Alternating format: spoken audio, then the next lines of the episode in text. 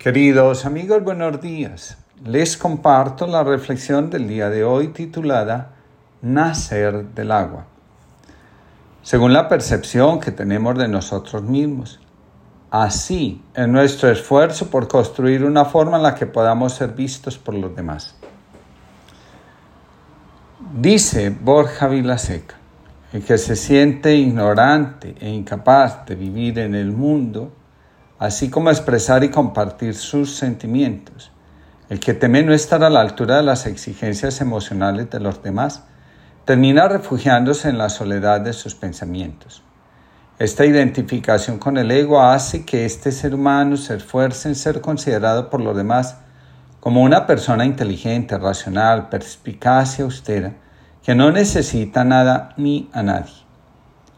Llega un momento en la vida de todo ser humano que para avanzar es necesario salir de la identificación. En otras palabras, si queremos responder con libertad al llamado de la vida, tenemos la obligación de disolver al ego. De lo contrario, en lugar de responder a una vocación, estaremos fortaleciendo el ego y emprendiendo un camino de mayor frustración y sufrimiento. En el Evangelio de Juan encontramos el siguiente texto. Vio, al pasar, a un hombre ciego de nacimiento le preguntaron sus discípulos, Rabí, ¿quién pecó, él o sus padres, para que haya nacido ciego? Respondió Jesús, ni él pecó ni sus padres, es para que se manifiesten en él las obras de Dios. Dicho esto, escupió en la tierra, hizo barro con la saliva y untó con el barro los ojos del ciego y le dijo, Vete, lávate en la piscina de Siloé, que quiere decir enviado. Él fue, se lavó y volvió ya viendo. Según el texto, la ceguera es el resultado de la identificación con el ego. Las angustias que aprisionan al alma y durante un buen tiempo la moldean tienen su origen en la necesidad de pertenencia al sistema familiar de origen. Como dice el Evangelio, ni el hijo ni los padres cometieron pecado. Todo tenía que suceder así, para que el alma tomara fuerza y se fuera moldeando, para más tarde asumir el propio destino. La curación del ciego, del paralítico, del leproso, del pecador ocurre cuando cada uno, según el deseo de su alma, van al río a la piscina, se sumergen en las aguas que hay allí. El ego se disuelve en el agua. A mayor identificación con el ego, mayor es la fuerza que toma la oscuridad en nuestras acciones, decisiones y relaciones. Esa oscuridad puede llegar a manifestarse, por ejemplo, en el desorden sexual, la glotonería, la hiperactividad, la descalificación agresiva del otro, etc. Lo más curioso, mientras estamos bajo el dominio de la oscuridad, vivimos convencidos de que nuestro actuar es el correcto y nuestras reacciones las más acertadas. Así, es como podemos humillar, desvalorizar, maltratar e incluso abusar de una persona, convencidos de actuar justa y correctamente. El viejo maestro pidió a su joven discípulo que estaba muy triste que se llenase la mano de sal colocase la sal en un vaso de agua y bebiese.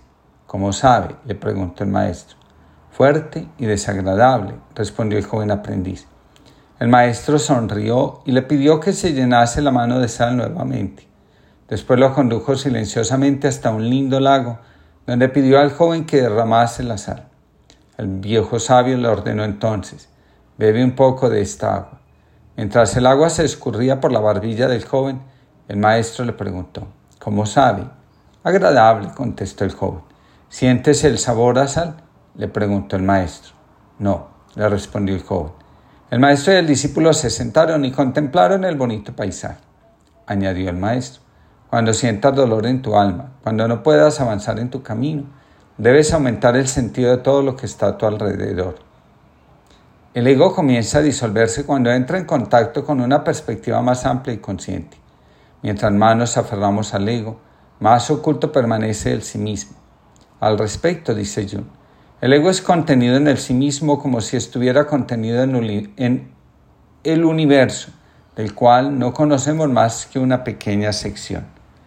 Dice Edinger, una persona puede hacer la misma función del contenedor porque alguien de mayor visión e inteligencia que la nuestra puede conocernos pero yo no puedo conocerlo a él porque mi conciencia es inferior a la suya. A la hora de elegir un terapeuta o acompañante, este criterio es de suma importancia. De lo contrario, podemos encontrarnos con un ciego guiando a otro ciego, como dice el Evangelio. Cuando la identificación del ego con algo externo comienza a ahogar el alma, se hace necesario comenzar el proceso de disolución. El agua es la sustancia primordial que se utiliza para disolver otras sustancias. Dice Edinger, el baño, el rociado, la aspersión, el nadar, la inmersión en el agua, etc., son equivalentes simbólicos de la solución que aparece comúnmente en los sueños. La inmersión es, sin lugar a duda, la imagen de la purificación, de la renovación, de todo aquello que trasciende al ego y lo conduce al verdadero acto de morir y renacer. La inmersión en el agua es el rito, por excelencia, que representa el morir a la vida vieja, a la antigua mentalidad y el renacer a una nueva vida, nuevos patrones de conducta, a una nueva mentalidad. Entramos al, agua siendo pecadores, por decirlo de alguna manera, y salimos de ella siendo criaturas nuevas. Mircea Eliade, citado por Edinger, considera que por el rito del bautismo se crea una nueva personalidad. La inmersión en el agua simboliza el retorno al estado preformal, una regeneración total, un nuevo nacimiento, porque la inmersión representa una disolución de las formas, una reintegración en la preexistencia sin forma, una emergencia del agua y una repetición del acto de creación en el que la forma se había expresado la primera vez. Pues bien, en la teología cristiana se dice que por el bautismo, los que habíamos encontrado la muerte en el pecado, somos devueltos a la vida, a una vida nueva en Cristo. Por el bautismo, el ego se une al sí mismo, es absorbido por él, transformado en una nueva condición. Otra cosa sumamente importante, por el bautismo, la inmersión en el agua, toda separación es disuelta. Lo que antes nos separaba por el agua del bautismo es superado. Al respecto, Edinger cita al apóstol Pablo, pues todos los que habéis sido bautizados en Cristo, de Cristo estáis revestidos. Ya no hay judío ni griego, no hay esclavo ni libre, no hay varón ni mujer, porque todos vosotros sois uno en Cristo Jesús.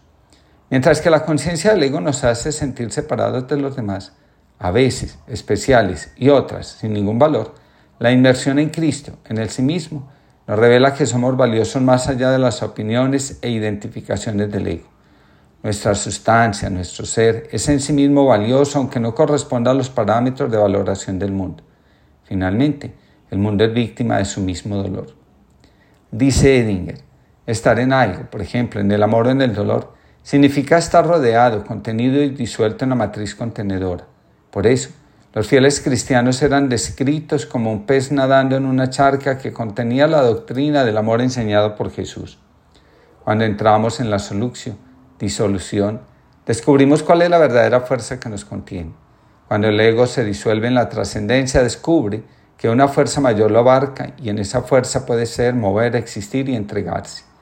En Dios somos, fuera de Dios terminamos esclavizados por los criterios eficientistas y consumistas del mundo, que en lugar de vernos como personas, nos mira como objeto de su propio interés.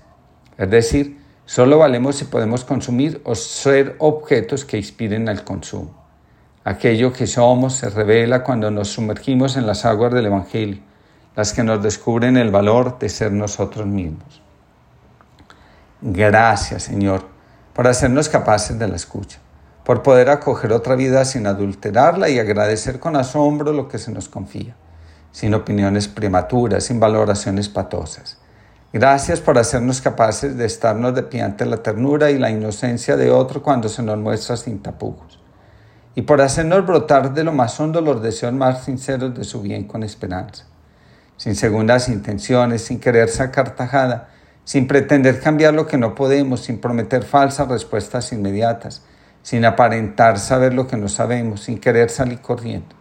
Menudo regalo, la escucha, intuir lo que pasa y sentirlo bien adentro, agradecer desde fuera todo lo que tantas veces uno mismo desde dentro no lo puede, reconocer tu paso, que todo lo empapa sin invadir en nada, y saberse de repente ya parte de otra vida sin que nada de lo suyo te pertenezca. Compartir con valentía un poco de su muerte y descubrir insospechadamente tanta vida. Gracias, Señor, por hacernos capaces de la escucha. Francisco Delgado. Que tengamos todos una linda jornada y podamos reconocer que en la inmersión en el agua está la disolución de aquellas identificaciones con las que el ego es tiranizado.